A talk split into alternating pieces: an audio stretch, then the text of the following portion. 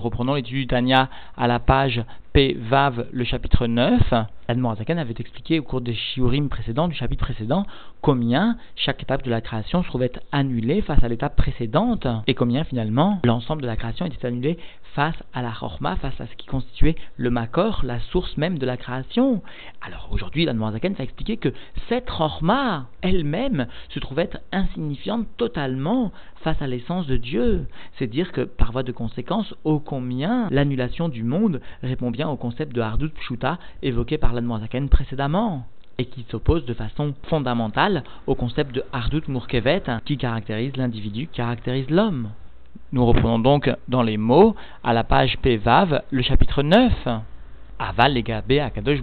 madrigat achorma, mais par rapport à Dieu béni soit-il, eh bien le niveau de la sagesse, celui même que nous avions évoqué qui constituait le début de l'enchaînement des mondes, le début de la création, le début de tout, et qui venait témoigner finalement de l'unité de la création à l'essence de Dieu, eh bien ce niveau de la sagesse, chez Itrilat, Marshavat, Vereshita, qui constitue le début de la pensée divine sous-endue et qui constitue le réchit, c'est-à-dire le début de l'application de la pensée divine, le makor en quelque sorte, eh bien, Isof Maase Etzlo, ce début de la pensée divine, ce réchit, constitue en fait la fin même de l'action par rapport à Dieu, par rapport à l'essence de Dieu, chez lui motamo, Dayenu, c'est-à-dire chez Nirchevet, Keilu I, ou Madrigat, Asiya, les Gabé c'est-à-dire que ce niveau de la Chorma est considéré Notons bien ici les mots parce que le rabbi donnera quelques annotations sur ce choix que la Zaken a opéré, à savoir donc chez Nirchevet, elle est considérée Keilou comme si elle était du niveau et du degré de l'action, et cela par rapport à Dieu béni soit-il. Alors le rabbi fait remarquer que justement ici la Zaken a utilisé le mot Nirchevet, elle est considérée, c'est-à-dire qu'elle n'est même pas comme une Asiya, elle est moins que cette Asiya que l'homme peut comprendre. Et plus que cela, souligne le rabbi, Keilou, comme si avec un Chafadimion, c'est-à-dire qu'elle n'atteint même pas le degré de Asiya que l'homme peut imaginer à propos de Dieu. C'est dire ô combien ce niveau de la Chorma par rapport à Akadosh Bohu, par rapport à Dieu lui-même, est infiniment basse, plus basse que le degré de Asiya que l'homme lui-même concevoir par rapport à lui-même, qu'est-dirtive. Et, et le Hanmoazaken reprend et nous cite donc une preuve à cela, une preuve du Teilim, à savoir Kulam Bechorma Asita, tout, toi Dieu, sous-entendu, par la sagesse, tu as fait. Et puisque le terme de Chorma est utilisé, de sagesse est utilisé, il aurait été légitime et logique de voir un terme comme Askalta, toi Dieu, tout tu as compris par la sagesse. Pourquoi tu as fait par la sagesse? Justement pour venir que la sagesse chez Dieu, eh bien, constitue le sof maasé, la fin, la fin de l'action. Vaillez-nous, c'est-à-dire l'omar chez Kerer Achayut Gufnit Vegashmit Leerer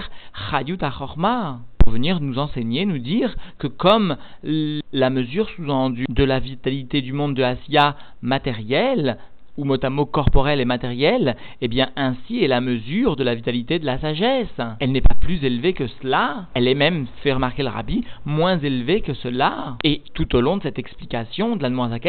retenons bien et notons bien lorsque l'Anmoraken marque Achayut ou lorsqu'il écrit Chayut tout simplement. Que nous verrons que le père du rabbi donne une explication très profonde sur ces termes utilisés par l'Anmorazaken. Et eh bien ici, à propos de Asiya Gufnit, l'Anmorazaken note Achayut, la vitalité, alors qu'en revanche, à propos de la Chorma, eh bien, il est bien mentionné Chayut, la vitalité. Chez I, nous reprenons donc dans les mots, chez I, cette Chorma eh bien, constitue Reshit ou Makor Achayut, le début et la source de la vitalité Ba'adam, de l'homme, des Kolabruim, Gashmaim et de l'ensemble des créatures matérielles. Legabe Chayut, Shebeotiot, et cette vitalité du monde de l'action, eh bien, est comme insignifiante par rapport à la vitalité des lettres de la parole. Amarshava, qui elle-même, cette vitalité des lettres de la parole, est comme insignifiante par rapport à la vitalité des lettres de la pensée divine. Chez Kaim Negabe Chayut Maalat Amaidot, Shemeen Nimshecha. Et cette même vitalité des lettres de la pensée est elle aussi insignifiante par rapport à la vitalité et l'élévation des midot, d'où émane finalement cette pensée. Alors nous comprenons bien que par voie de conséquence, le terme de Asiya vient bien désigner un niveau excessivement bas, non seulement par rapport à la parole, non seulement par rapport à la pensée, etc., etc., plus encore par rapport au midot. Alors si le terme de Asiya est utilisé pour la Chorma, il s'agit bien pour Dieu, chez Dieu, d'un niveau excessivement bas. El précise encore plus, parce que chez où Parce que cette vitalité des midot, eh bien, se trouve être keaïn legabe chayut ou maalat madregat achorma binavedaat makor amidot. Eh bien, ce niveau de la vitalité des midot chez l'individu, eh bien, est comme insignifiante par rapport à la vitalité et l'élévation et le degré de la sagesse, de la compréhension et de la connaissance, c'est-à-dire de l'attachement, qui constitue le makor, la source même des sentiments, c'est-à-dire par rapport au chabad qui constitue chez l'homme le makor, la source des sentiments. Donc la Noirzakan a bien décrit cinq degrés d'élévation successifs à partir du monde de Asiya, chez l'homme, ou pour les créatures, alors Ken, Mamash, Erer, Madrigat ou Maalat, Achorma, de la même façon, finalement, vraiment, la mesure et le degré et l'élévation de la sagesse, Shireshi Tumakor Achayut Shebechol Alamot, qui constitue pourtant sous-entendu le début et la source de la vitalité de l'ensemble des mondes, eh bien quand même, puisqu'elle est comparée au monde de Asiya, à la Asiya, elle se trouve être excessivement basse par rapport à l'essence de Dieu. Et donc, les gabé, akadosh, boruchu, birvodo, beatzmo, amerumam, mitnase, riboir, rivovot, madrigot, rememot. Et cela donc par rapport, cette chorma est comme Asiya par rapport à Dieu béni soit-il, dans son honneur, lui-même, qui se trouve être merumam, très élevé, et nous verrons la différence avec Umitnase qui lui aussi désigne à peu près l'élévation, mais nous verrons que en pratique il s'agit d'une description différente d'une élévation, et cela donc Rivoire Rivovot à des dix milliers de dix milliers de niveaux plus élevés. Gioter, Miromemut, Madrigat, Albeprinat,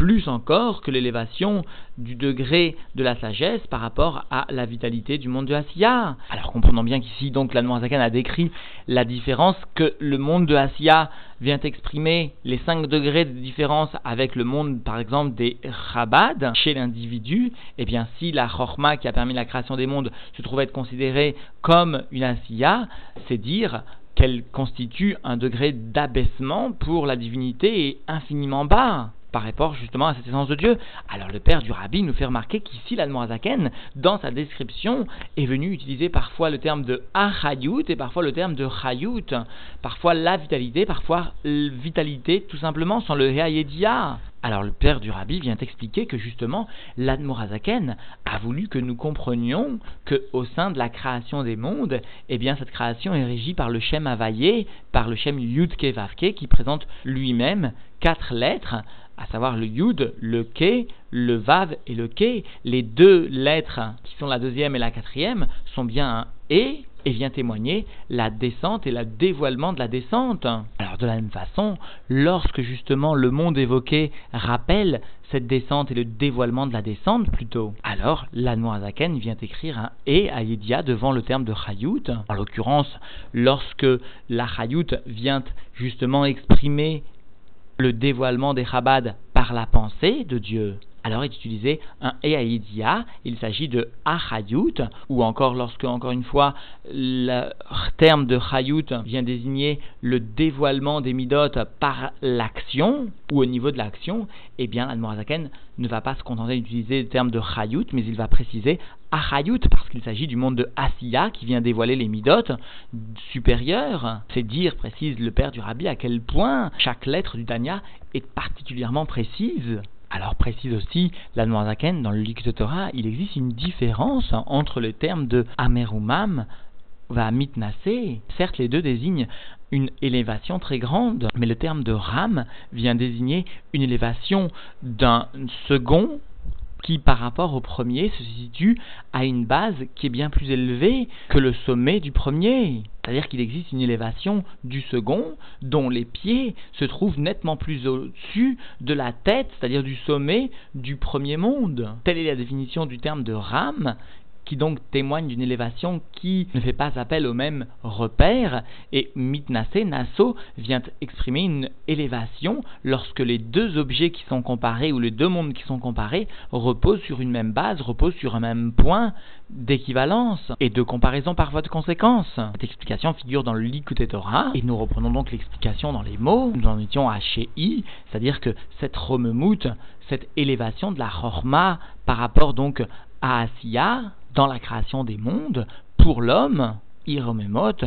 Chamesh Madrigot Levad est cinq fois plus élevé seulement. Chen Madrigot Bechinot Asiya Vedibur ou Marshava ou Midot Vesechel parce qu'il s'agit des degrés du niveau de Asiya, c'est-à-dire de l'action, de la parole, de la pensée et des Midot, des sentiments et de l'intellect.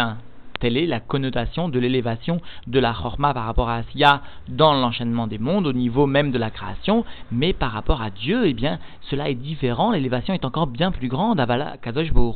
mais Dieu lui-même, Ram Mitnase Madrigot Achorma Rivevot Madrigot Keilu Adenket, mais Dieu béni soit-il, eh bien, est bien plus élevé, est bien plus élevé, donc dans le terme de Ram, même quand la base n'est pas la même, ou mitnasé, il est plus élevé même quand la base est la même, par rapport donc au degré de la chorma, de la sagesse, et cela à dix mille fois, dix mille, c'est-à-dire des milliers et des milliers de fois, plus encore, comme à l'infini, pas seulement cinq fois comme nous l'avions vu au sein de la création des mondes, mais bien plus que cela, c'est dire au combien finalement le niveau de Asiya pour Dieu est infiniment bas face à son essence, il n'est pas possible de dire que chez Dieu, eh bien, ce niveau de Asiya se cantonne à être cinq fois plus bas par rapport à Marshava, Dibour, Maasé, Midot, etc., etc.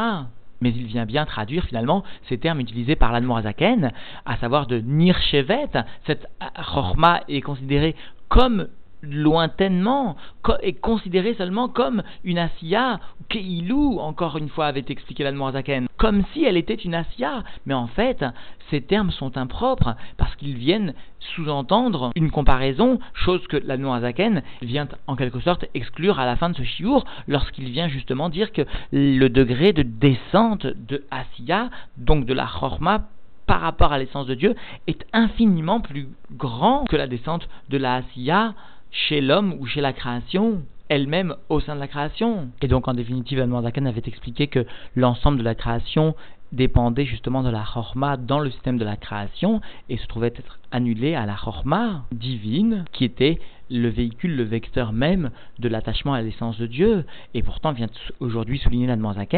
eh bien cette chorma par rapport à l'essence de Dieu elle-même est bien moins encore que la Asiya par rapport à la création des mondes. C'est-à-dire que cette chorma par rapport à l'essence divine se trouvait totalement insignifiante, annulée face à l'essence de Dieu, et cela nous permet de comprendre un tant soit peu à quel point finalement non seulement la création est annulée par rapport à la chorma, la source même de la création, mais comment même cette source même de la création par rapport à l'essence de Dieu se trouvait totalement insignifiante face justement à cette essence de Dieu. C'est dire à quel point finalement la création